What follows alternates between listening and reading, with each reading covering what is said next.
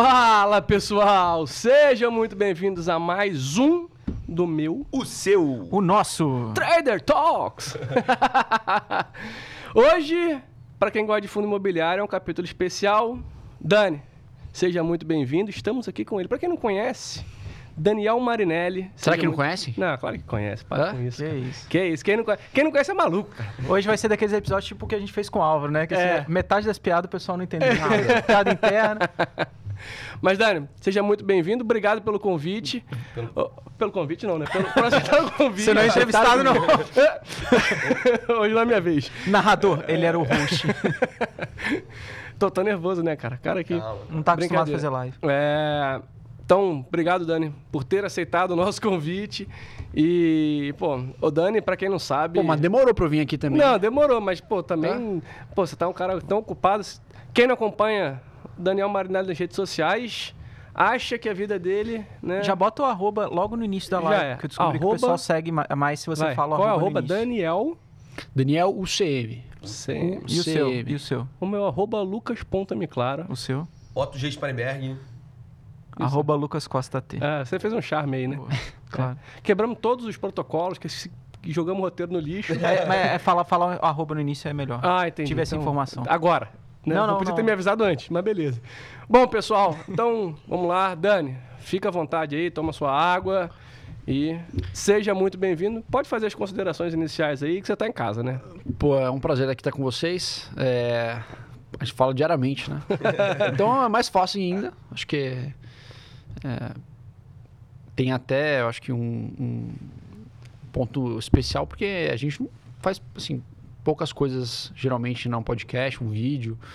Tanto porque acho que quando a gente fala um pouco de trade, o fundo imobiliário tem começado a ganhar mais representatividade agora, né? Exato. É, não sei. Ô, Dani, eu tava lembrando aqui. Eu posso estar errado, né? Vocês Não, errado não, você tá certo. que Não tem liquidez, né? Não É. tem tanta liquidez e não tem tanta volatilidade. Então, para fazer um day trade em fundo imobiliário é mais difícil. Vocês já, vi, já viram fazer? Ah, Já certa- fizeram? Sim. Certamente, não. nunca fiz não, mas certamente, já fazer. mas Já certamente fazer? tem, tem gente que faz, né? É, e fundos imobiliários tem sido muito também uma ferramenta, às vezes, para o cara que, é, que tem uma pegada mais trader. Conforme ele vai fazendo mais dinheiro ali no risco, ele vai alocando para uma coisa que tem um risco um pouco menor. E, e não né? só isso. Mas né? é que é fora do trade, né? É, é, é. exato. É que Mas assim, na, sido na- uma- na verdade, Dani, assim, até, pô, gente já quebramos todo o protocolo aqui, já vamos pra conversa mesmo, então, é, daqui a pouco... Mas é se- isso, né? É, daqui a pouco você se apresenta. É que assim, pra quem não sabe, o Dani, pô, eu e o Dani, a gente chegou aqui em 2019, né, tudo era mato. Mato. E, Era mesmo. É, era, era bem... É. E, e pô, a gente virou, né, não só trabalhamos juntos, mas Colega. viramos amigo, viramos, assim, então, um cara fenomenal e eu vi... Eu vi esse menino crescer, gente. É. e, e lá atrás, quando a gente, quando o Dani entrou, pô, 19, a liquidez já era, já não, já estava começando a melhorar um pouco a liquidez dos fundos imobiliários. Mas era né? ruim, hein? Mas ainda era ruim, né? É, não, assim, lá em 2019, aliás, vai, eu vou de, de 2017 pra 2019 melhorou bem. Co- Como é que foi Mas- essa evolução? Acho que assim, pô, desde beleza, quando começou de fato poder investir em fundo imobiliário e como é que foi o desenvolvimento desse mercado que ainda, se a gente olhar de uma forma geral, ele ainda está bem, bem novo, digamos assim. né? É, não, sem dúvida. É, o mercado de fundo imobiliário nasceu em 1993.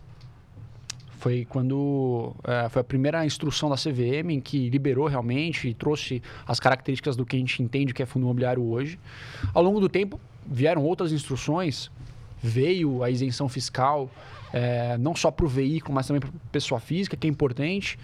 E a partir desse ponto, se cre... assim, em termos de representatividade do mercado, cresceu bastante. né?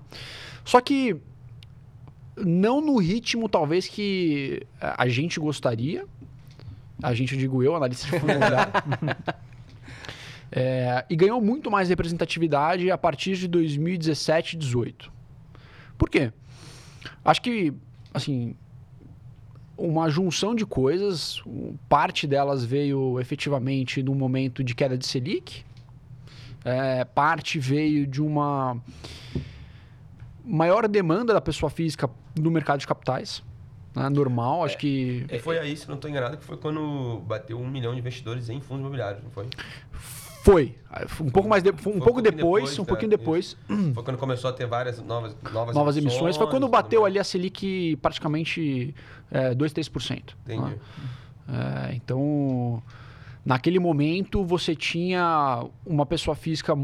Porque assim, o fundo imobiliário, na sua essência, e, e como 80% dos investidores são pessoa física, como eu, você, Lucas e Coxinha, Não, o cão é.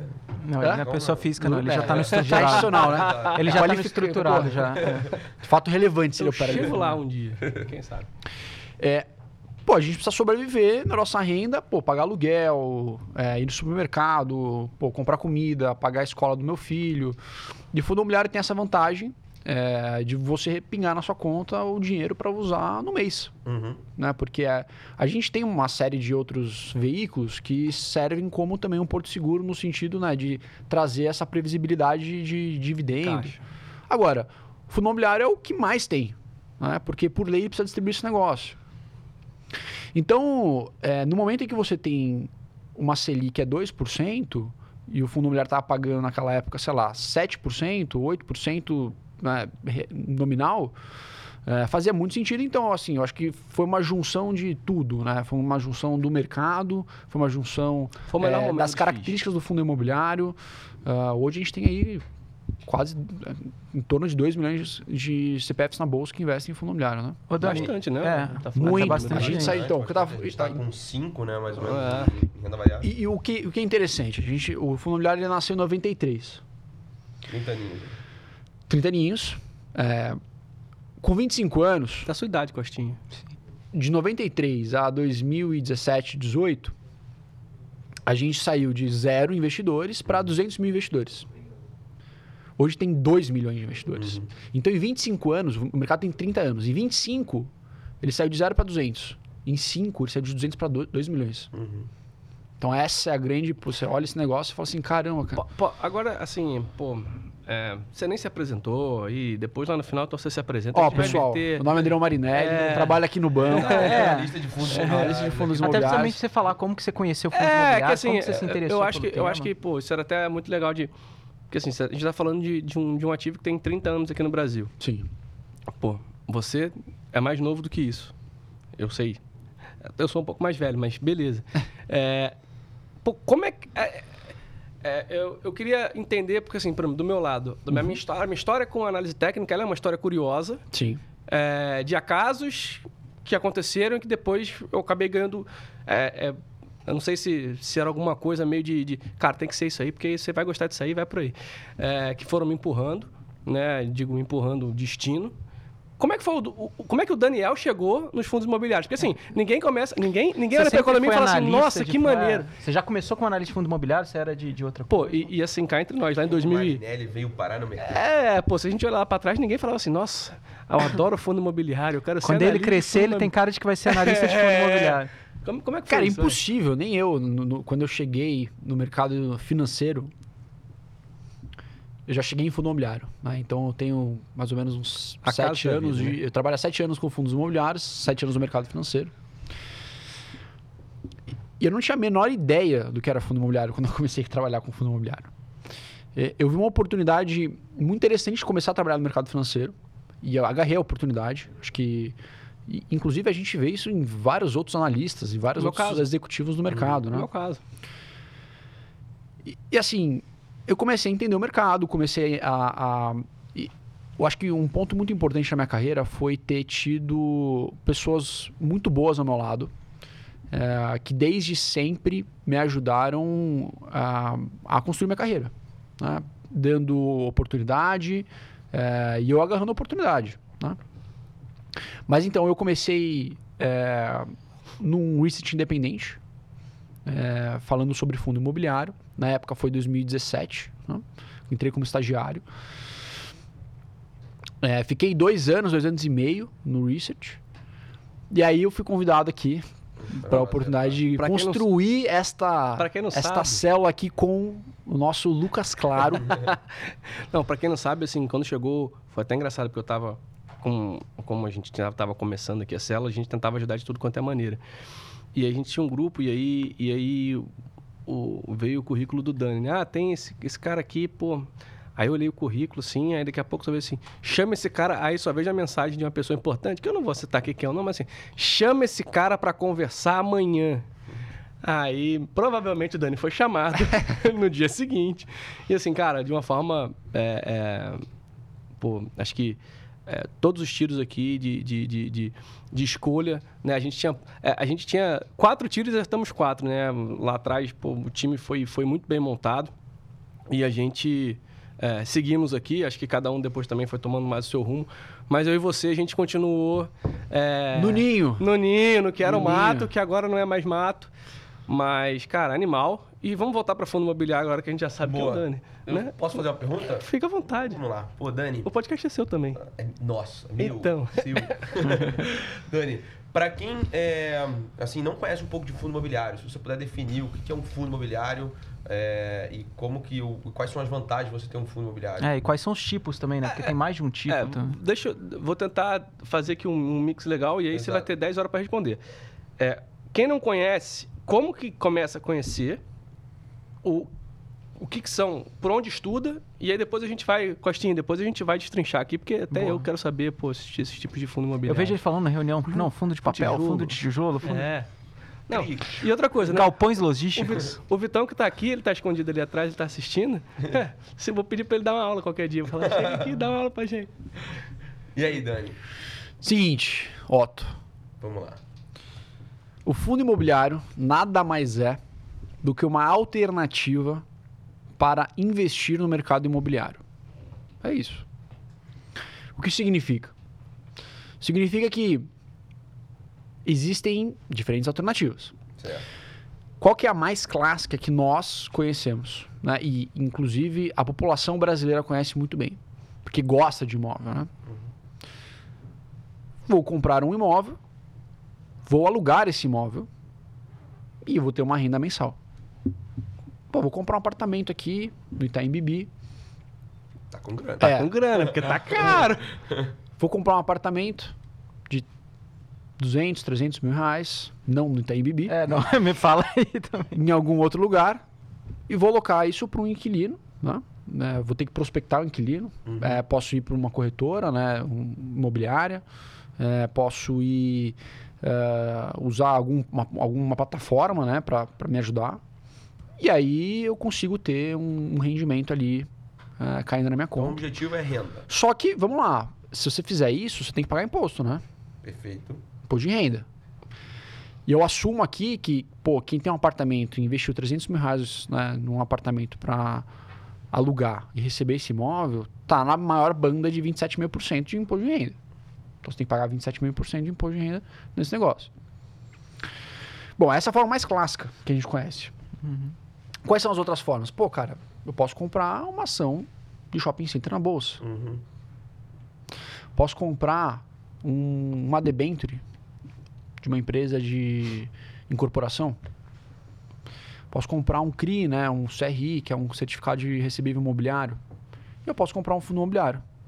Então, o fundo imobiliário, você tem essas diferenças alternativas de investimento no mercado imobiliário e o fundo imobiliário é uma delas. E aí você tem as vantagens dos fundos imobiliários, né? Você vai falar uma coisa? Não. Eu, você- eu ia perguntar, mas eu vou deixar, vou deixar. E, e aí você tem é, as suas características, que eu tava até, a gente estava até mencionando aqui, que essas características, em conjunto com o cenário macroeconômico, é, eu acho que até um pouco é, daquele financial deepening que a gente viu né, ao longo dos últimos cinco anos, fizeram com que os fundos imobiliários se destacassem e chegassem hoje a 2 milhões de pessoas que investem no produto. Quais são essas características, né? Já endereçando. Você tem várias vantagens. Você tem a primeira delas é a questão da acessibilidade. Porque, como eu estava mencionando, pô, você tem que ter 300 mil reais para investir num apartamento. É muita grana, né? Para mim é. Certo. Pra mim é Ele também. tá humilde. É, né? ele é, tá- também Ele é. tá humilde, É, pro tá Luquinhas não, mas pra mim tá é. humilde, ele tá Tá? humilde, ele tá humilde hoje. Então, cara, difícil a população brasileira ter esse nível de recurso para fazer um investimento imobiliário. Com o fundo imobiliário, e aí a gente já fez esse estudo, 60% das cotas dos fundos imobiliários que você compra na bolsa negociam de 50 a 100 reais por cota. Então, com, de 50 a 100 reais por cota, você consegue comprar pelo menos 60% do mercado. Certo. Uma cota. É mais acessível. Então, então Muito mais acessível. e, e até um ponto importante, né? É, não tem corretagem, Não tem corretagem. é livre de IR. a- o rendimento. Então, assim, é, é extremamente acessível para qualquer um, no sentido de, pô, de, de grana, para poder comprar uma cota de um fundo desses. Eu, tô- eu vou, eu vou até é, confessar que eu já estava olhando alguns fundos, o Vitão me ajudou, inclusive, é, alguns fundos imobiliários. Cara, assim, realmente tem. Obviamente, tem cotas mais caras, mas também tem cotas que estão ali bem. é, é, bem tranquilas. E eu acho que até, Dani, até nesse ponto, e aí vou te fazer uma pergunta já dentro da, da outra. Você acha que é por isso também que essa questão de rendimento, isenção de corretagem, que já vem muito antes, inclusive, da isenção de corretagem para ações. É, e, obviamente, isenção do rendimento ali do, do mensal. O fato de cair todo mês. Você acha que isso ajudou muito a popularizar o fundo imobiliário? Assim, que beleza, todo mundo gosta de investir em imóvel, né? Porque tem... É, é- é uma... Principalmente no Brasil, é, uma, é algo mais cultural, né? Eu, quando criança, sempre escutei, não... Vai comprar Compra casa, vai comprar ali porque, apartamento, vai é. comprar uma... não sei, Se algum dia você ganhar Comprar dinheiro, terreno, né? você vai comprar terreno, você vai comprar coisa para você para valorizar e depois você vende. Até mesmo histórias, né? Fulano ficou rico, comprou um monte de terreno. É, é porque assim, até Pô, no pensando- Rio de Janeiro, sacanagem. Não, mas assim, e, e tem até uma, uma prerrogativa que assim, é, eu não sei se é muito do meu mundo, mas é uma certa falta de conhecimento do mercado imobiliário, porque toda vez que eu converso, e são pessoas de diversos grupos, assim, você sempre tem aquela cabeça, né, de, ah, compra imóvel porque ele vai valorizar. É, não necessariamente, né, um, um apartamento ele vai valorizar, você tem N riscos, a gente estava conversando outro dia sobre riscos ali de, de quando você vai comprar um imóvel, quando você vai comprar Sim. alguma coisa, então, é, eu, eu acho, um- eu sou muito fã de fundo imobiliário exatamente por isso. Né, Só pela- uma pergunta, viu? Quais são os riscos dos fundos imobiliários? Ah, essa é uma boa, mas calma, deixa eu só terminar, vai. Posso? Fala. Obrigado. Perdão. Obrigado. Não, agora, agora. Quais são os riscos do fundo imobiliário? Não, vou responder você antes. Isso, tá bom, é isso aí, Pô, é isso aí, é isso aí. Depois Ó. você responde ele, pô. Com certeza. A resposta objetiva aqui é sim. A gente, é, essas características ajudaram a popularizar o mercado de fundo imobiliário ou veículo de fundo imobiliário.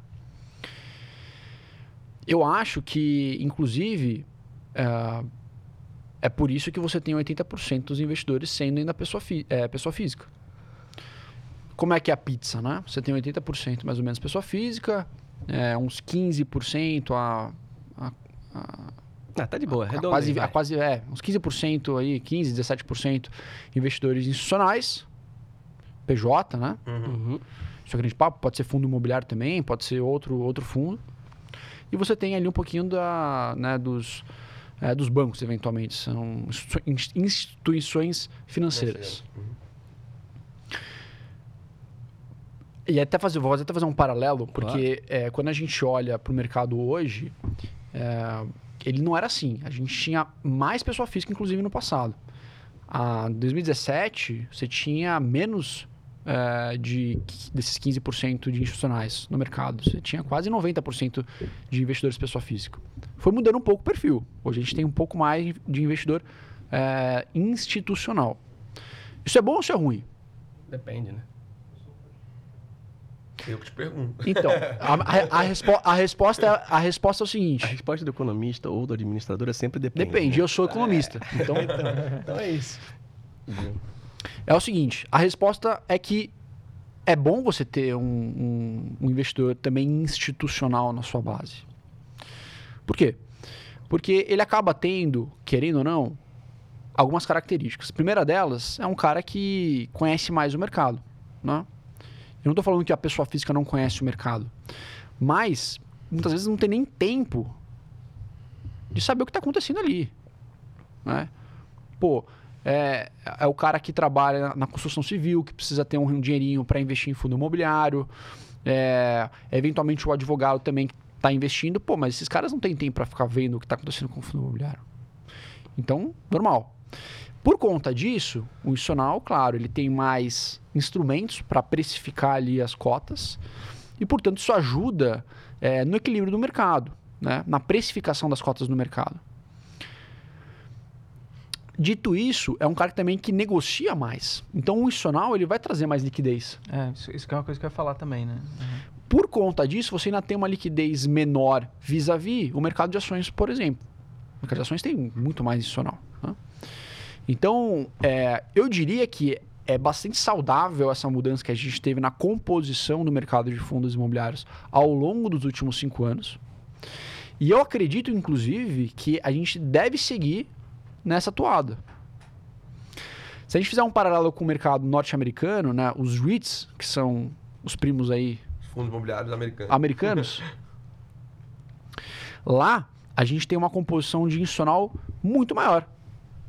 Muito maior. Uhum. E eles viveram algo muito parecido com a gente, Costinha.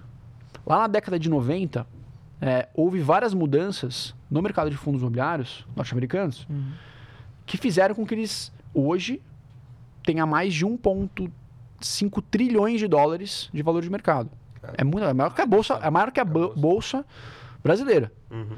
Caramba. O que, que foi? Algumas mudanças. Uma delas foi a questão tributária. Outra delas foi uma questão eh, de governança dos fundos. E a terceira foi uma questão de trazer o investidor mais institucional para a base. Então, grande parte eh, dos anos que sucederam essa mudança, os fundos de pensão investiram muito em fundo imobiliário. Os REITs, né? Estou falando dos REITs norte-americanos. E isso fez com que o mercado se desenvolvesse de uma forma muito eh, eh, grande. Né?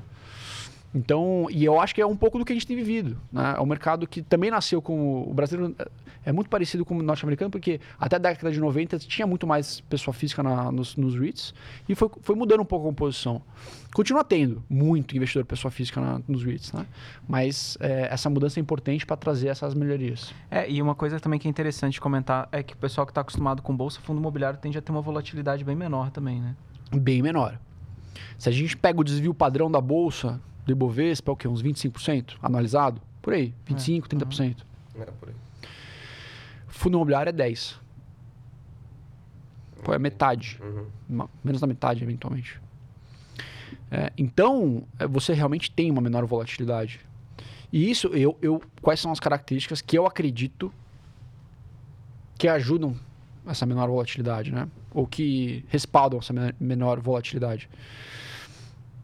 São três. A primeira delas é a questão da previsibilidade do pagamento de dividendos. Por lei, o fundo precisa distribuir 95% daquilo que ele gera para o investidor, né? Tem que distribuir. Então, você, você sabe que vai, vai cair seu dividendo, né? E, e de quanto, qual, qual é o tempo máximo que o fundo pode ficar? É, Sem distribuir? é. Então, a lei fala que ele tem que distribuir no semestre. Então, você tem que distribuir 95% do lucro caixa no semestre, é como é que está lá dentro da, da, da instrução. Então, teoricamente, ele poderia segurar Uma seis meses e mês. distribuir uma vez no semestre. Mas, É todo mês? é todo que mês. Uhum. Porque ele quer ter essa semelhança com o aluguel que eu tinha mencionado. Ele, ele, e eu acho que essa parte né, é interessante. Você, investidor, é, você não precisa comprar esse apartamento de 300 mil reais, alugar para um cara e receber mensalmente esse negócio para te ajudar na sua renda mensal. Você pode comprar um fundo imobiliário, porque ele vai fazer a mesma coisa.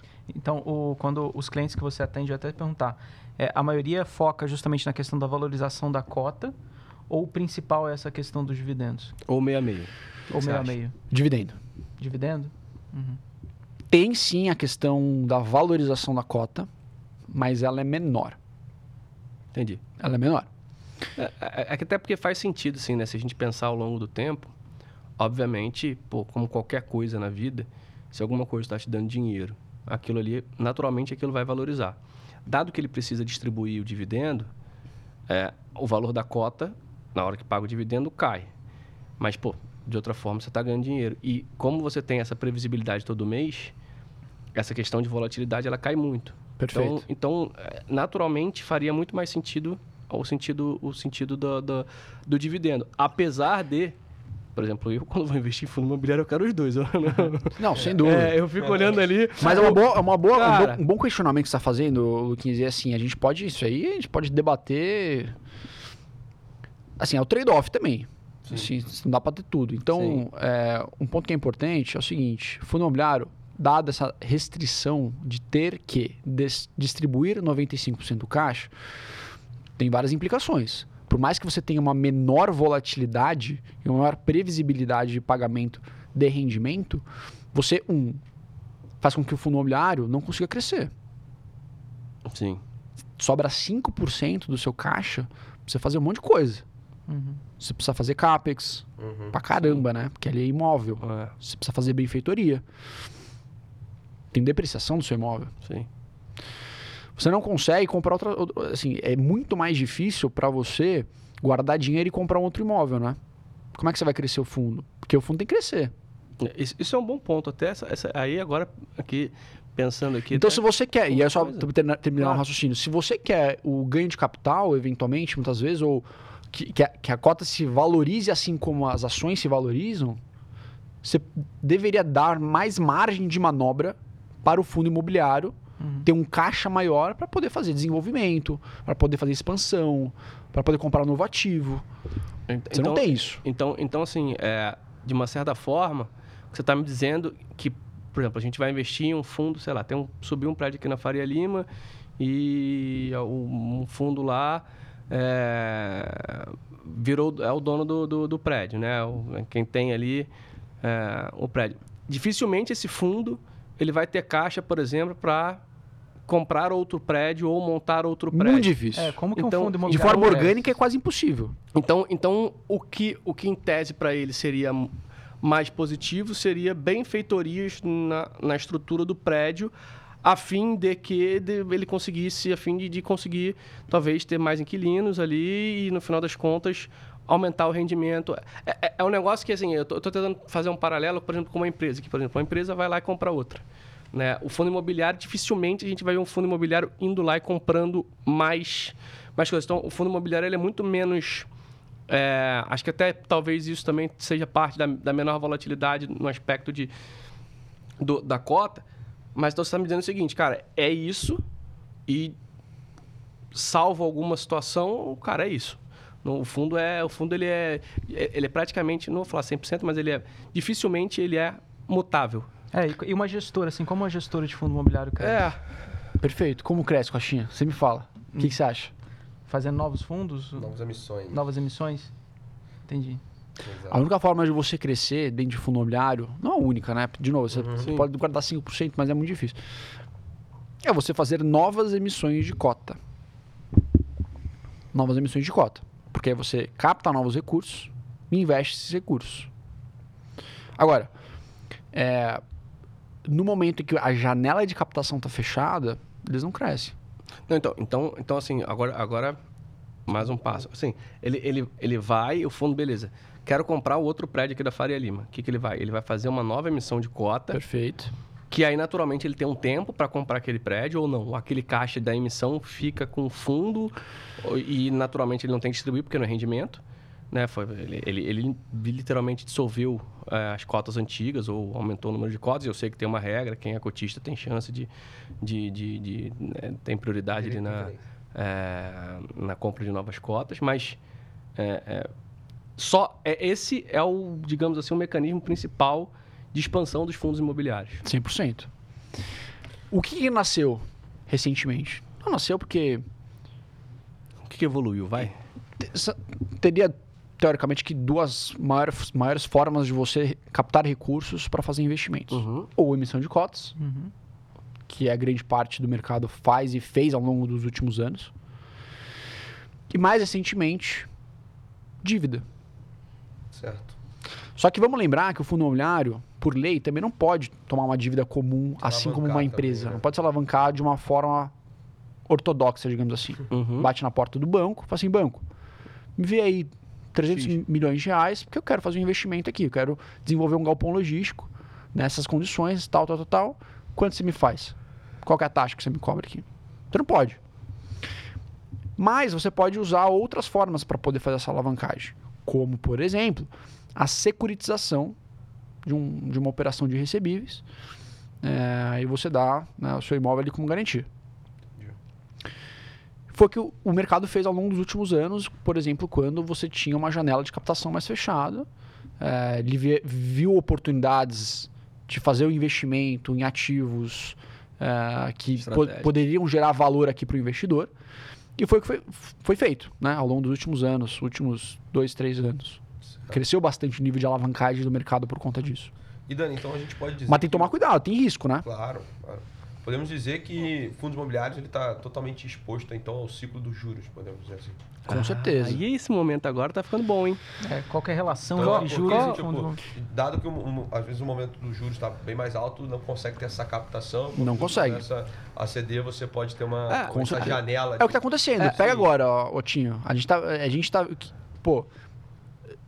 Nos últimos três meses, começou a sair um monte de oferta pública de fundo imobiliário é, listado, Já olhando pra frente, né? Já olhando, já olhando para frente. São fundos que também né, voltaram o preço deles, pelo menos ali até valor patrimonial, que acaba sendo um, um threshold, né, um, um valor necessário para viabilizar a oferta, digamos assim. É, não necessariamente, mas acaba sendo assim. E teve vários fundos já, alguns fundos grandes, inclusive, que captaram uns 400 milhões, 500 milhões. Teve fundo de galpão logístico, galpão logístico que captou mais de um bilhão de reais. Nossa. Já. É muita coisa. Então, tem, olhando para o mercado primário né, das ofertas públicas, a gente já começa a ver mais número de ofertas acontecendo, coisa que a gente não viu, cara, faz 12 meses, né? Uhum. E, e até uma outra pergunta, a gente está falando de emissão e tudo mais. E novos fundos? Como é, como é que está a indústria, assim, no- de certa forma? É, porque, bom, naturalmente, a gente olhando para frente, tem um cenário muito positivo para fundo imobiliário. Taxa de juros caindo, né? não só para fundo imobiliário, para ações também.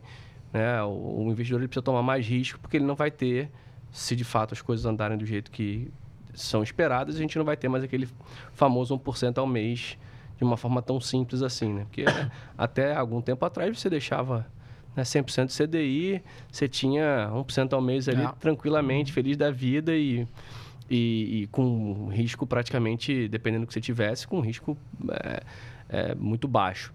E aí a gente entende que pô, o fundo imobiliário está no meio do caminho de risco entre ação e, e renda fixa, de certa forma ali, mas tá tendo nova emissão, assim, nova emissão não, estão surgindo novos fundos Perfeito. e, e o que, que você está vendo assim de, de futuro, de uma certa forma, para a indústria? Porque, pô, a gente viu alguns, algumas novas modalidades, a gente já conversou algumas vezes de algumas outras que eu acho até engraçado, mas assim, é, como é que você vê a evolução do mercado daqui para frente, Dani? Tipo assim, o que, que vem aí para frente de Legal. mercado? O mercado tem evoluído bastante. A gente falou de número de, de cotistas, de investidores. Pô, isso é muito bom, porque aumenta a liquidez no mercado, né? Investidor, investidor institucional também está entrando mais. O pessoal tem começado a ver. Foi até uma pergunta do chat, tá? É? Só lembrando aí que o pessoal que a gente tá ao vivo, então se quiser mandar pergunta. Manda a pergunta aí. Ah. Outros instrumentos. E eu acho que talvez seja até bom para vocês aqui.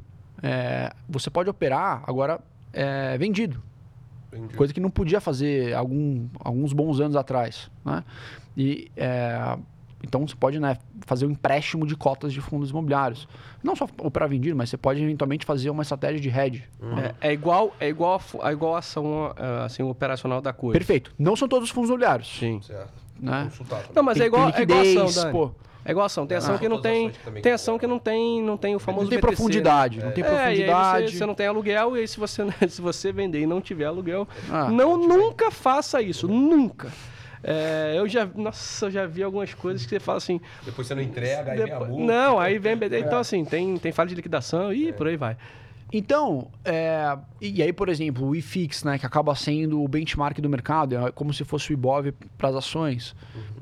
Ele se remodelou, digamos assim, mudou um pouco a composição dele, tornou ele mais líquido. É, vai ter futuro, tem futuro agora também, né, é, do- dos fundos imobiliários. Então, ao longo do tempo, é, a gente teve não só uma evolução de é, quantidade de investidores, número de fundos, valor de mercado, mas a gente também teve uma evolução grande no, leque de opções e instrumentos, né? ou seja, talvez uma, uma questão um pouco mais qualitativa do mercado, que dá, inclusive, novas opções para o investidor institucional entrar no mercado. Né? Porque às vezes ele ficava muito travado nesse negócio, pô. É, é um fundo que só paga rendimento, não tem muita, é, eventualmente, instrumento aqui para operar. Eu sei que, pô, eventualmente vai aumentar os juros. Eu queria operar vendido aqui, não sei. Vamos, né? Então, acho que isso é muito positivo. Né? É, assim, olhando para os últimos cinco anos, assim, o mercado ele se desenvolveu de uma forma gigante. né? É. Ô Dani, quais são os tipos de fundos imobiliários hoje que uma pessoa pode investir? Cara, os grandes tipos de fundos imobiliários hoje são três classes que a gente tem, tá? A gente tem os fundos de equity, que são os, no jargão do mercado de tijolo, Uhum. que, inve- que investe na participação societária desses empreendimentos. Então você investe em galpão, investe em shopping, laje. E aí, dentro do tijolo, você tem as ramificações, que eu estava falando um pouco. Então, esses três, shopping, galpão e laje, são os maiores. Vocês são subtipos, digamos assim. São setores, são segmentos. São segmentos da classe, dentro, dentro da do classe, tijolo. Da Isso, classe. Boa. Você tem novos segmentos nascendo? Você teve ao longo de 2019, mais especificamente. Você teve é, fundos imobiliários que queriam investir mais em residencial, que é um mercado ainda muito incipiente para fundo imobiliário. Desenvolvimento, hospital, educação, são setores ainda muito pequenos, muito concentrados, baixa liquidez, às vezes, às vezes é gestão passiva. Eu acho que o momento que a gente viveu de pandemia mais aumento de juros travou um pouco a- o, o desenvolvimento desses ativos, né, desses segmentos novos. A gente ficou muito mais, talvez, no, no segmento mais ortodoxo, digamos assim. Agora, com o potencial, né, a tendência de queda de juros, talvez esses, esses setores que ficaram um pouco né, mais esquecidos voltem a aparecer. né? Então, esse aqui é o de tijolo. Temos os fundos, a classe de fundos de papel, também no jargão do mercado, que são os fundos que investem em crédito imobiliário. 99% dos fundos investem em CRI, que são certificados de fundos imobiliários, né? os CRIs. Ele poderia investir em outro- outra operação, outro produto? Claro. Ele poderia investir numa LIG, podia- num- né, numa LH. ah, então, mas grande parte do mercado ac- acaba operando os CRIs mesmo. E aí você tem a terceira classe, que eu, eu classifico, estou falando da minha classificação, tá, Sim, pessoal? Não claro. tem uma classificação, você pode pegar a class- a classificação da Ambima, você pode pegar a classificação de outra. Na minha classificação, você tem os fundos de fundos também. Que são Famoso FOF. famoso FOF, que investe em cotas de outros fundos imobiliários. Né? E mais recentemente a gente teve os hedge funds, que a gente fala, né? Começaram a nascer também, que são os FOFs, digamos assim, turbinados, né? Eles conseguem investir em outras coisas que não só fundos imobiliários. Pode- é o cara que compra o CRI também, é o cara que pode comprar um imóvel é, físico, é o cara que pode comprar eventualmente ação. É quase um fundo multimercado de fundo imobiliário, é isso? É um fundo multimercado de imobiliário. É isso. Não, um ponto só que eu ia comentar é que até um, um- um grande abraço aqui, né, pro Em Busca do Trade Inexplicável, tá aqui no chat, perguntou do IFIX. É, que igualzinho o mercado de ação, né? Quando o mercado ele já ele começa né, a precificar a queda de juros, o mercado de fundos imobiliários ele tende a reprecificar também isso bem rápido. Não foi à toa que a gente viu um, um, um belo de um rally aí é, do- do- dos fundos imobiliários, do IFIX como um todo. E ele até pergunta aqui, né? Bom, o mer- o mercado de fundos imobiliários ele acelerou bastante. Será que não seria melhor esperar uma correção? Qual o cenário que você está vendo aqui para frente? Se você tiver um, né, um- uma, uma lateralidade, mais uma consolidação no mercado para depois ter novas altas? Ou você está vendo já um, um horizonte bem mais longo assim de, de, de uma alta consolidada, digamos? assim? Quando eu olho para a precificação dos ativos em bolsa, Exato. Eu olho que a gente já teve um, um bom, uma boa rally. valorização, Uhum. uma excelente valorização. A gente não Tá encontra melhor que se mais. não tá enganado o Ibov, né, no ano. Tá melhor que Bov no É. ano. Quando a gente olha especificamente para esses fundos de tijolo que eu tinha mencionado, é, eles sobem no ano, tem fundos subindo 30%, 40%, quase 50%. É muita coisa. Então, é, eu acho que o grande desconto que a gente viu no início do ano já não existe mais. Assim, a gente assim, já passou o grande desconto. Ah, quer dizer que a gente é, vai ver um ajuste e, e não, assim, não tem muito mais valorização? É, na verdade, eu acho que tem valorização sim. Agora, não é aquele grande desconto que a gente viu no passado. E vai ser muito mais agora entender é, quem são os ganhadores, fazer um stock picking ali, entender é, uma questão mais fundamentalista de cada fundo, entender onde é que estão os ativos, localidade, contrato, inquilino, quem vai conseguir repassar 100% da inflação, quem não vai conseguir passar 100% da inflação, quem vai conseguir passar um ganho real nos contratos, não só inflação, mas um ganho real. É, quem vai conseguir, qual gestor vai conseguir eventualmente surfar melhor o ciclo, vou vender ativo agora, é, porque eu tô vendo, pô, que não, não faz mais sentido. Ou vou comprar ativo agora porque eu tô vendo que faz sentido. Então, tem uma série de coisas que a gente precisa analisar para ver quais são os ganhadores, teoricamente, olhando para frente. E aí é muito mais crescimento, né?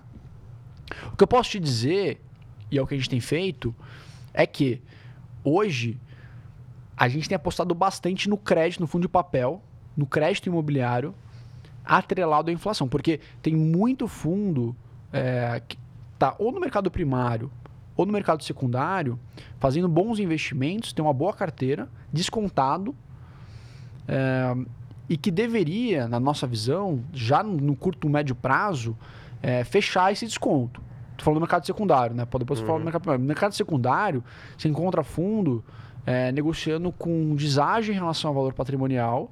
Então, quando você precifica a taxa marcada a mercado, pô, a gente consegue encontrar fundo pagando IPCA mais 7, 7,5, 8, líquido. Uhum.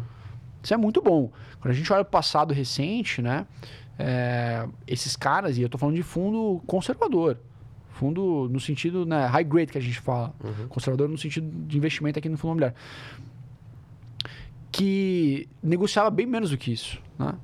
As operações que os fundos estão investindo hoje, high grade, de IPCA mais 8, 8,5, é, é o IPCA mais 6,5 faz um ano, dois anos. Né?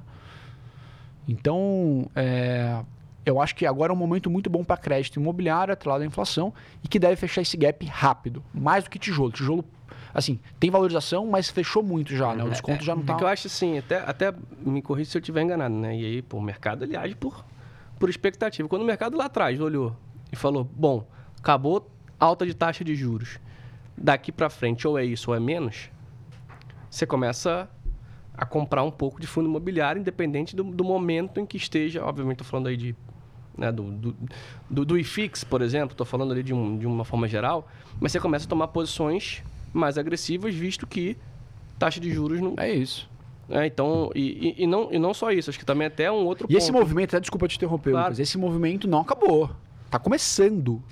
Está começando, porque é, muitas vezes o investidor, a gente está antecipando, né? A gente projeta, pô, Selic no final do ano vai ser 11,75. Ano que vem vai ser um, né, um dígito.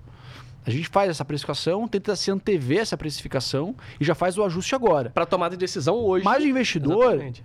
que é pessoa física, muitas vezes não faz essa conta, de novo, não porque ele não conhece, não tem capacidade, mas por uma questão simples de que ele não vê. E às vezes, muitas vezes, ele só vê isso quando pingou um rendimento menor. Ele fala assim, pô, o que está acontecendo? Deixa eu ver aqui. Aí o cara vai lá, vê e demora. Então o ajuste, ele é, é tem um ajuste. A gente viu uma, um, uma valorização grande no mercado, que o Otto tinha mencionado, mas ainda tem mais valorização para acontecer por conta disso. E, e, e, até um outro lado, né? Ele Pensando... não é tão, ele não é tão é, é, acurado, a precificação não é tão acurada quanto o mercado de ações. Então, Por quê? Era isso. Uhum. Institucional. Porque não tem institucional. É isso. Bingo. Era exatamente isso que eu ia falar. Você consegue arbitrar o mercado. Uhum. É, é um mercado que ele, que ele toma decisões mais lentas, não, não porque. É, mas, muito mais porque não tem ali o cara em frente à tela a todo momento do que do que outro tipo de coisa. É né? o que o pessoal então, você, ó, pessoal, vocês que vão negociar e vão tradar fundo imobiliário, pensa nisso, tá? é igual que o pessoal falava do mercado antigamente, sim, né? A sim. gente trouxe, a gente já trouxe uma galera mais antiga de mercado e contava como que, por exemplo, antigamente eles operavam muito a questão do lá fora, né? Uhum. Que aqui hoje em dia Você o S&P, é, né? o S&P respira, a gente respira no mesmo tempo. O pessoal que tinha acesso às cotações dava dava, um, dava um algumas banho. horas ali de, de, de, de, distância entre acontecer alguma coisa lá fora e acontecer. De gordura aqui. ali, né? É. É. E Dani, uma pergunta assim que acho que assim é um clássico do. Tá cheio de pergunta, hein? Hoje, hoje você tá cheio de pergunta, você tá solto. Gostei eu de gosto ver, de fundo imobiliário, cara. É, eu gosto. Eu sei, né? eu sei. engenheiro civil, cota. Pede pra subir um prédio. Não consegue subir um castelinho de areia. Não sabe que você é engenheiro. Ele é engenheiro civil. Ele não consegue é. subir um castelinho de areia. Mas gosto beleza. muito de fundo imobiliário. Gosto muito. Gosta mesmo, assim, desde, desde ó.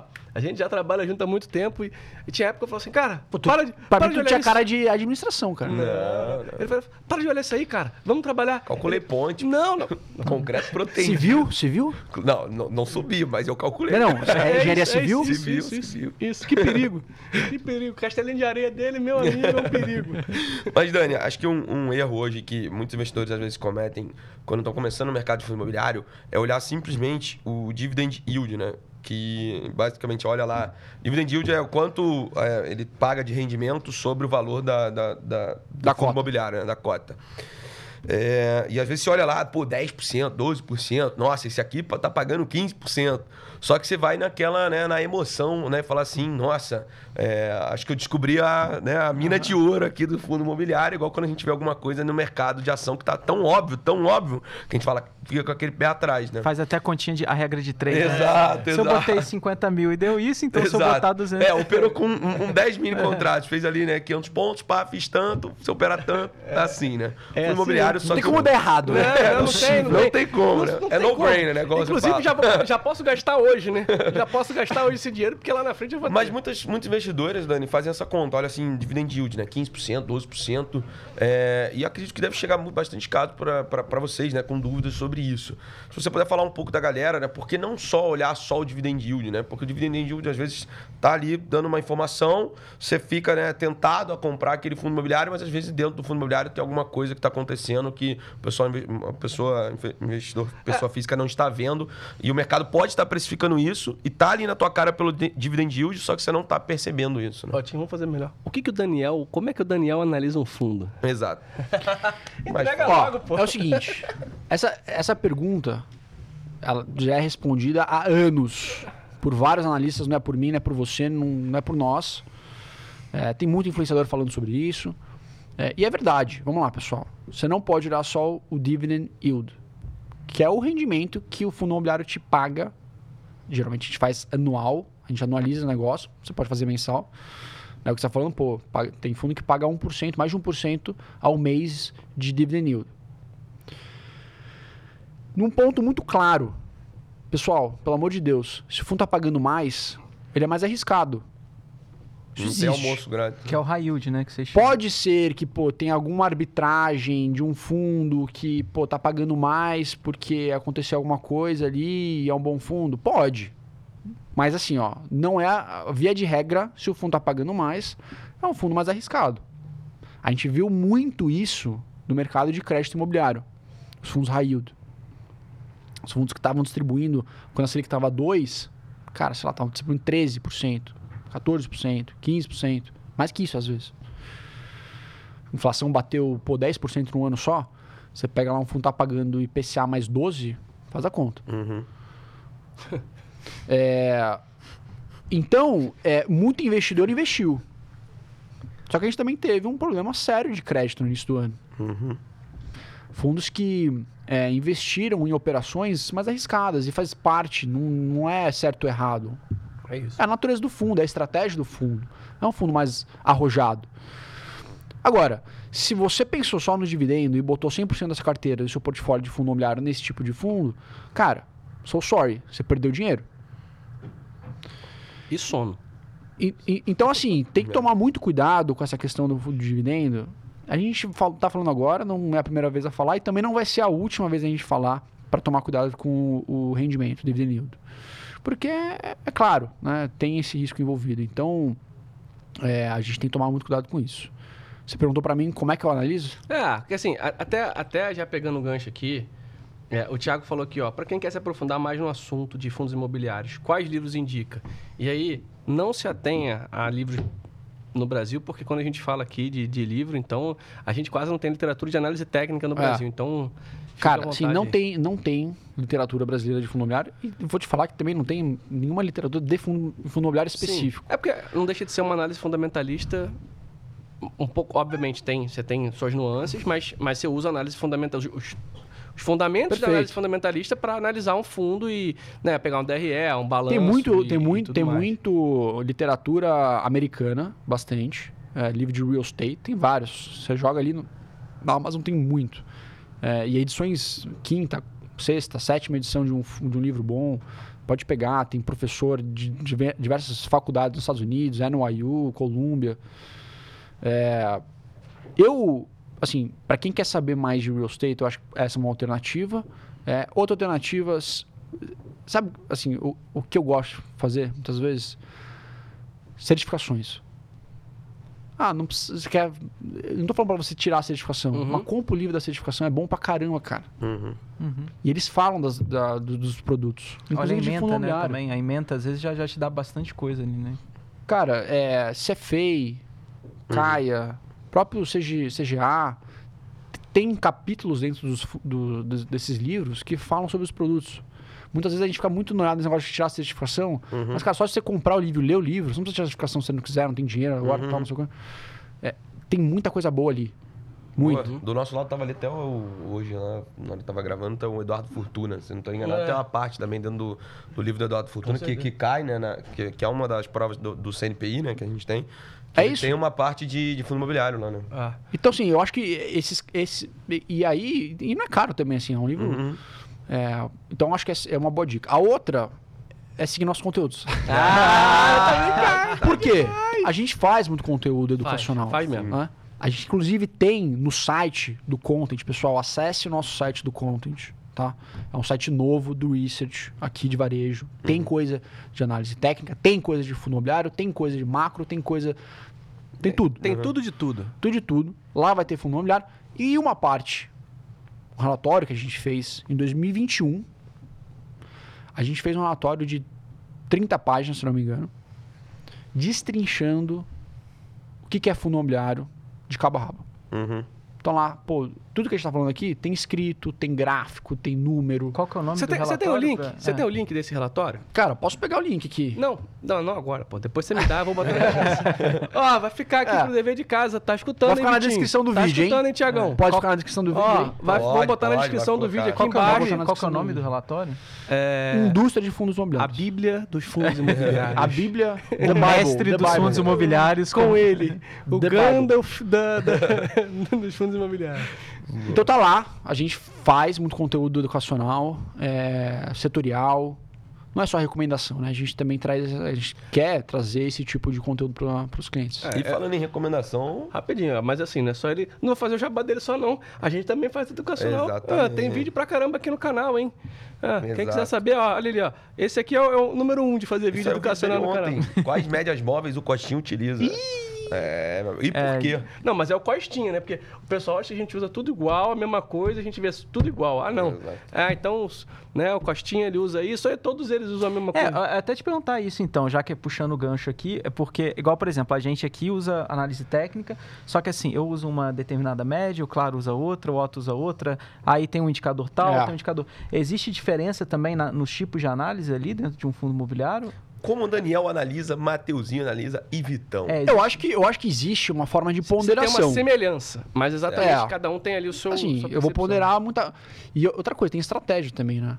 Eu vou ponderar estratégia, eu vou ponderar é, volatilidade. Eu acho que é mais uma ponderação das métricas fundamentalistas para a gente fazer o investimento. Mas tu começa, digamos, do macro pro, pro micro. Com certeza. Você vai olhar o. o- ah, o, o cenário tá Eu assim. falo- você faz um quais top-down. fundos Eu falo, que, eu podem- falo que tem quatro principais pontos a se analisar de um fundo imobiliário para você escolher aquele fundo. Momento do corte. Ah. Os quatro pontos para você. Quais são os quatro Pô, pontos? tem que fazer um corte mesmo. É, Pode olhar lá pra, Olha aqui, olha lá, olha pra cá. sua. Quais são os quatro pontos? Olha direto pra câmera. Vai lá. Seguinte, pessoal. Na 54. A gente tem quatro pontos. O primeiro deles é macro, né? A gente tem que ir do macro primeiro, é mais top-down, digamos assim. O fundo imobiliário tem essas três classes que eu tinha mencionado para vocês. Então a gente tem os fundos de tijolo, a gente tem os fundos de papel e os fundos de fundos. Cada classe tem sua característica.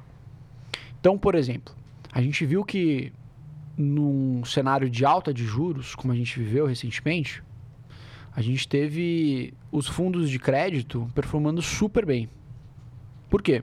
São fundos que entregavam na ponta final, e a gente agora já sabe que o mercado de fundo imobiliário é muito di, é, dividend é, yield, é, a demanda é, pra- é por rendimento, Rendimento, aham. indo super bem, porque o, o fundo de papel ele entregou na ponta final um, os, os ativos pós-fixados um rendimento muito bom, porque Sim. a taxa de juros Tava subiu. pagando bem. né? Então, cara. E o fundo de inflação também, porque a taxa de juros subiu porque, na verdade, a inflação estava elevada. Uhum. Então, na ponta final, a gente está falando de um rendimento nominal de 13%, 14%, 15% de um fundo Isento, né? conservador, isento, conservador. Tô falando de fundos high grade. Agora, a gente está no momento de queda de juros. Talvez os fundos de tijolo sejam aqueles fundos que vão se beneficiar mais. E é verdade, a gente viu isso acontecer. E não tem mais para acontecer, como né? a gente estava destrinchando aqui. Então, eu acho que o primeiro passo para você nesse primeiro ponto é entender pô, questões macroeconômicas e como essas questões macroeconômicas impactam as três diferentes classes. Né? Aí a gente pode escolher. Então a gente está no momento agora de fundo de tijolo. Bom, então o primeiro ponto, vamos, vamos investir em fundo de tijolo. Então o primeiro ponto foi feito. Já restringir, é, é um funil, né? Uhum. A gente vai uhum. restringindo. Então a gente botou todos os fundos na, na mesa, selecionamos o fundo de tijolo. Então já fechou um pouco o funil. O segundo passo é você entender questões qualitativas. Qualitativas. Certo. São questões que envolvem, por exemplo, entender aonde estão os imóveis, como são os contratos, quem são os inquilinos, quais são os drivers daquele setor. Certo. Então, é, aí você pode selecionar. Pode, pode ser um fundo de shopping center, pode ser um fundo de galpão. Pô, eu acho que agora shopping center está indo super bem. Realmente está. Uhum. Então a gente restringiu. Saiu do macro, tijolo, shopping center. Né? Beleza. E agora qual fundo imobiliário de shopping center você vai escolher? Quais fundos imobiliários de shopping center eu vou escolher? Análise quantitativa. Certo. Né? É... Pô, vou entender as métricas. Vocês usam as médias móveis? Eu vou usar o meu. É, pô, quanto é que o fundo eventualmente está pagando de dividendo? Claro, faz uhum. sentido, a gente tem que olhar isso. Como ele está negociando em termos de valor por metro quadrado? Às vezes tem um shopping que está mais barato, está mais caro. Por quê? É, a gente pode fazer análises mais aprofundadas, então a gente pode fazer construir qual que é aquela a tira daquele, daquele fundo, né, que é o, o retorno uhum. é, interno, que é basicamente uma forma de você precificar ali o fundo. É, como é que está a questão da geração de lucro operacional? Né? Então a gente vai, vai fazer análise da, da, dos indicadores dos fundos. Pô, a gente, então a gente estava tijolo, shopping center. Pô, esses fundos aqui, pô, são fundos bons, tão baratos. Então, minha lista de 400 fundos foi para 5 fundos. Legal, 5 fundos. Restringiu bastante. Mas faltou o quarto ponto. Análise de gestão. Porque, assim como as ações, que tem uma governança, fundo imobiliário também tem. Você está falando de fundos de gestão ativa, né? Sim. Claro tem os fundos de gestão passiva. Mas são pequenos, tem baixa liquidez. Nos fundos de gestão ativa, que é grande parte do mercado hoje, grande, fundos né, que negociam é, bastante no mercado, você precisa fazer uma análise do gestor e a conversa com o cara. Eu, no caso. Talvez o investidor não consiga ter essa percepção, mas é, ele consegue pegar algumas coisas dentro do relatório gerencial. Tá? Transparência, certo. taxa de gestão, taxa de administração, está coerente com o mercado? Não está? Está muito acima? Putz, ele faz um bom trabalho, mais ou menos. Entendi. Tá muito abaixo, como é que você vai remunerar o gestor? Pra você ter bons gestores, você precisa remunerar ele. Uhum. Uhum. Ele faz um bom trabalho de divulgação de, de dados? Qual que é o track record da gestão do fundo? Olha, pra... claro que o retorno passado não quer dizer retorno futuro, uhum. mas assim, você consegue entender ajuda um pouquinho, bastante. ajuda bastante. Bastante. Às vezes o cara, ele, o gestor, ele tem uma capacidade de surfar o ciclo financeiro imobiliário que gerou muito valor para o fundo na hora de reciclar o portfólio. Então ele vendeu um ativo na hora que teve que vender um ativo e comprou um ativo na hora que ele teve que comprar um ativo. Isso, claro, na performance do cara vai aparecer. Então, eu acho que são quatro pontos importantes que o investidor precisa ter claro para investir e não e fugir um pouco das pegadinhas, né? Que é a questão do dividendo. Às vezes o cara só vai olhar o dividendo. Às vezes, é um fundo que assim está passando por uma dificuldade uh, em termos qualitativos não é o melhor ativo. A gente sabe que o inquilino ele vai sair. Esse dividendo que está em 15%, quando o inquilino sair, porque muitas vezes é, acontece, a gente já viu isso acontecer, vai para zero, 5%. Né? E aí você entrou num negócio que, putz, e agora? É, o inquilino sai, assim, eu, eu, vou lembrar aqui de alguns casos, como a gente já viu, é, alguns fundos que eram, é, não sei se é monotemático que chama, mas é... Monativo mono, e monolocatário. Mono, é isso aí. Só tinha, e aí quando o inquilino ele resolve que ele vai sair, e aí? né? Porque era um E prédio. aí? Talvez você tenha um prédio gigantesco, feito para a sua empresa, Costinha, mas o Costinha, pô, arrumou outro lugar, ele quer sair da Paulista, vir para Faria Lima, Uhum. e o prédio, e aí? Né? Então, é, esse ponto, cara, é muito. É, assim, E deve ser difícil também, né? Porque aí você monta, o- você monta o prédio do jeito da sua empresa, o cara, como que o cara vai alugar cheio de escrito coxinha pra lá, coxinha pra Isso. cá? Não, e tem outro ponto É além disso, né? Pensa, pensa, pensa o seguinte, pensa o seguinte, eu, pelo menos assim, Dani, se eu estiver falando besteira aqui, mas eu, fico, eu tô escutando o Dani aqui, eu já tava imaginando esses casos. Cara, pô, você vai ter que arrumar uma outra empresa, talvez do mesmo tamanho, para entrar no, no seu prédio, e você, como, como fundo imobiliário, ter que distribuir 90% do, do negócio, você não tem caixa para fazer a benfeitoria ou para arrumar tem. o prédio. Se você, se você não botou em contrato que a partir da saída do inquilino ele tem que arrumar ali, porque muitas vezes quando você entra no imóvel, pô, você faz obra, Sim. você muda piso, muda tudo, né? E aí, se você deixar em contrato, pô, pra você sair, você tem que deixar tudo de volta como tava. Uhum. Se você não tem isso, e aí?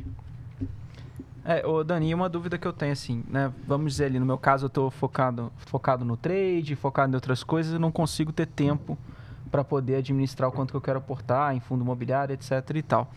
Eu fiquei sabendo que tem uma carteira recomendada de fundos imobiliários. Ficou saber? Como que funciona essa é carteira? É, qual que é o tipo de, de estratégia que você usa? O que, que Tá você está olhando? Como que ela funciona? E tem como eu investir diretamente nela? 100%. A, a gente tem uma carteira recomendada. Se você quiser seguir ela, você pode seguir ela. Inclusive, se você quer seguir ela de forma automática, você também consegue. Então, é um produto que você basicamente assina e você vai seguir todas as nossas recomendações de forma automática. E o bom de ser automático é que o rebalanceamento também é automático, né? Porque, É vamos lá, automático. o Dani trocou a carteira. Aí você vai Ah, ter vai que ter olhar que aquele, entrar, tal, aquele né? FII que tava 13, pô, que rendeu, ficou com peso de 14, 15% na sua carteira, mas você tem que voltar para 10, você tem que fazer conta. Então, né, automatiza esse negócio. Ah, Marinelli, pô, mas assim, faz sentido assinar esse negócio, não quero ficar preso e tal. É, assim, essa carteira, vamos lá, pessoal, é para quem não quer ter dor de cabeça, não quer pagar, né, talvez uma taxa maior em fundo de fundos, porque a gente não tem taxa nenhuma, tem só taxa de corretagem. Sim. né? É, então, a ta- é, ele é uma carteira, teoricamente, muito mais barata que você encontra no mercado. Para exposição em fundo imobiliário, de forma mais conservadora, geradora de renda e de crescimento patrimonial de longo prazo. É isso. Você não vai ver essa carteira entregando, é, sei lá, 50%, 50% no ano. Não vai. Uhum. Não vai. É, a nossa, a nossa, é, a gente está dedicado aqui para gerar renda para esse investidor, sem a dor de cabeça dele saber que ele estava investindo num bom produto, é, isento, ah, sem ter que pô, se preocupar não só de, assim, de, de- de construir uma carteira, mas porque você tem que seguir ela, pessoal. Uhum. E, e Dani, O ciclo financeiro está aí. E- e a gente uma- agora tá- tá caindo juros, o negócio você vai para 8%. A gente saiu de quase 14%. E na parte prática, assim, tem uma quantidade de ativos máxima, uma quantidade mínima, ela é mensal? Como... A gente deixa ela bastante flexível, mas, por exemplo, eu não vou ter mais do que provavelmente 20 ativos, também não vou ter menos de- do que 10 ativos. Se fez sentido, a gente vai botar, se não fez sentido, a gente vai tirar. Simples quanto isso, tá? Uhum. Ah, mas pô, você gira muito a carteira? Não. Não giro muito a carteira. até Por que porque não giro muito a carteira? Tanta coisa, né? Porque, é, primeiro, o mercado ele não tem tanta profundidade. Então, eu não quero machucar o meu, o meu cliente, o meu investidor que está entrando, porque é, a gente sabe que tem menos liquidez. Então, eu vou fazer trocas suaves ao longo do tempo. Se eu sei que eu preciso sair de um ativo porque vai acontecer alguma coisa, cara, eu tenho que sair seis meses antes. E, e tenho que fazer esse tipo de percepção. E a gente já fez isso várias vezes. Dá para fazer. Tem É, profundidade sufici- suficiente Você não precisa sair isso. tudo numa, numa, numa- troca só, você pode sair. Exato. Você tem lá 5% na carteira. Você sai 2,5%. Então, assim, a 5,5%, carteira, essa carteira é para quem não quer ter dor de cabeça, zero. Mais barato que relativo, porque basicamente é só taxa de corretagem, não tem nenhuma Sim. taxa de gestão aqui. É, e quer ficar fora das pegadinhas. Porque o que eu mais vejo é o cara entrando no negócio do dividend dividend yield, que a gente só mencionava. e daqui, putz, ele ele amou o negócio, daqui seis meses, pau, alguma coisa acontece. Certo. Você não, cara, você não vai pegar isso aqui. E, e a gente vai fazer alguma alocação em- em ativo mais arrojado, com uma estratégia mais, é, é, digamos assim, arriscada? Vamos. Quanto por cento? 2% da carteira. 3% da carteira. Então é, é exata, a carteira é exatamente para isso. Né? É, eu acho que e ela ao longo do tempo veio crescendo, o pessoal tem gostado. É, acho que vale muito a pena, pelo menos para quem tem esse anseio de ter uma renda mensal e ela pinga na sua conta, é, vale a pena testar.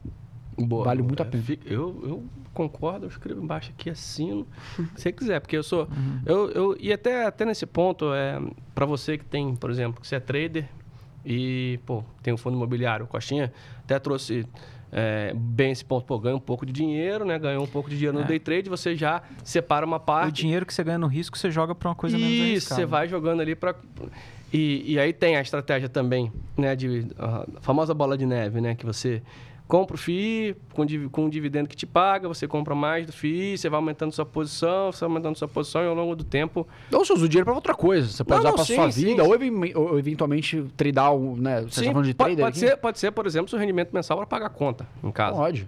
Mas é. E aí. Pode também reinvestir, né? É, não, então, uhum. é isso. Potencializar. Você, né? vai, é você vai reinvestindo ao longo é. do tempo, aquele negócio vai, vai, obviamente, em bons fundos, seguidos ali, uhum. sugeridos por, por Daniel Marinelli e time. Mas até um ponto para você que é trader. Aqui no BTG, você pode usar os fundos imobiliários como margem para você operar no day trade. Né? Então, quando você entra lá no InvestFlex, você consegue também alocar os fundos imobiliários para fazer operações ali é, de day trade, tá? Dani, acho que a gente está chegando ao fim. Otinho, mais alguma pergunta? Eu, eu tô esperando só o Coxinha puxar aquela.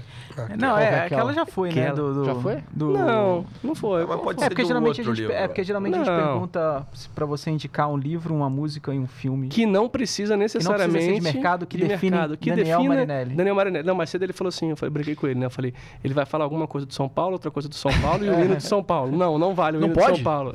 não. E domingo é São Paulo. Né? uma música, um hino do São Paulo. Um livro, a, biogra a, a história do São Paulo. É, então... Um filme, O Jogo de São Paulo. Será que a galera sabe que eu sou tricolor? Assim? É, Será?